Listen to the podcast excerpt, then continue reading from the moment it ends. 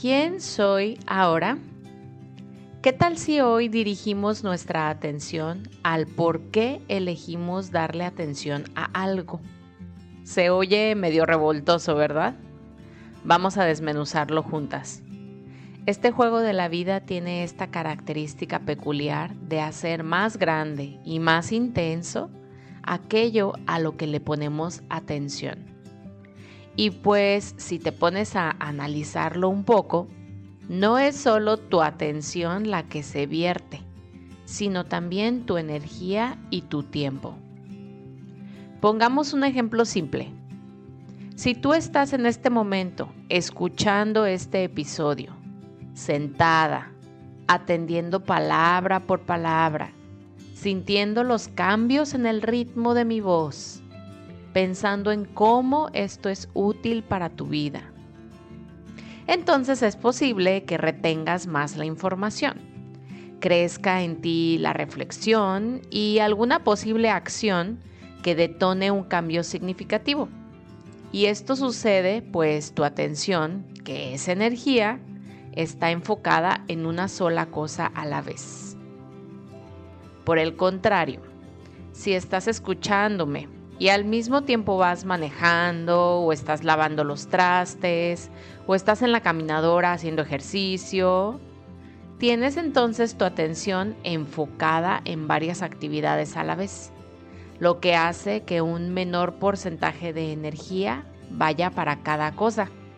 Posiblemente ni recuerdas lo que acabo de decir hace 10 segundos. Y no me refiero a que hacer una cosa a la vez es mejor que hacer múltiples cosas. Para nada. Simplemente estamos hoy reflexionando en cómo en el día a día vamos jugando constantemente con nuestro enfoque y cómo también podemos, somos responsables de, reenfocar. Volver a enfocar mi energía requiere no solo atender algo nuevo, o retomar algo que previamente ya hacía. Reenfocar requiere sacar o crear la fuerza necesaria para decir no a lo que toma tiempo, energía y recursos de mí y no lo merece o simplemente no es lo que quiero en este momento, lo que conlleva entonces a un acto de compromiso conmigo misma. Es este arte de poner límites. En mi caso, esta herramienta me viene de gran utilidad cuando mi mente se engancha en un ciclo repetitivo de ideas saboteadoras, las cuales activan sentimientos no gratos y estos a su vez le rebotan a mis pensamientos el drama y pues ya te imaginarás, el cuento de nunca acabar.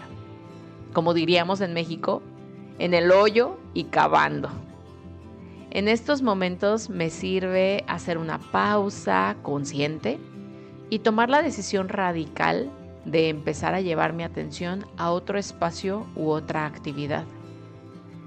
Es como si me jalase a mí misma fuera del loop del tornado interno y me pusiera a atender algo que sí me suma o que mínimo me neutraliza. La respiración consciente es, sin duda, de mis más fuertes técnicas para reenfocar.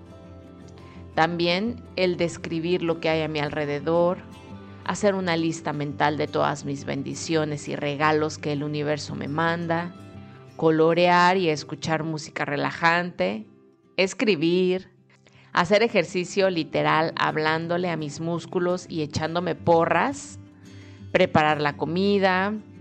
Y todo esto no lo considero como evadir lo que siento o callar lo que pienso sino que simplemente hay momentos en los que no requiero sumarle y sumarle a lo que me pesa incómodamente. Y que también mucho de lo que me enfoco y me resta es solo una ilusión tonta e innecesaria que yo misma me estoy creando. Quiero saber qué herramientas te son útiles para ti para reenfocarte para traer tu atención a algo más enriquecedor, inclusive para traerte al presente cuando todo el invento de la mente te lleva o al pasado o al futuro. Considero que para todos es un gran poder interno este del reenfoque, y que podemos hacernos maestros en ello para que juegue a nuestro favor.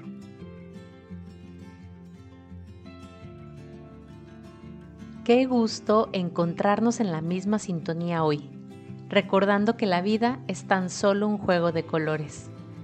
Agradezco de corazón tus comentarios a lo que hoy has escuchado, por lo que puedes contactarme a través de un mensaje por Instagram y unirte a nuestro canal de difusión en la misma aplicación para seguir en armonía.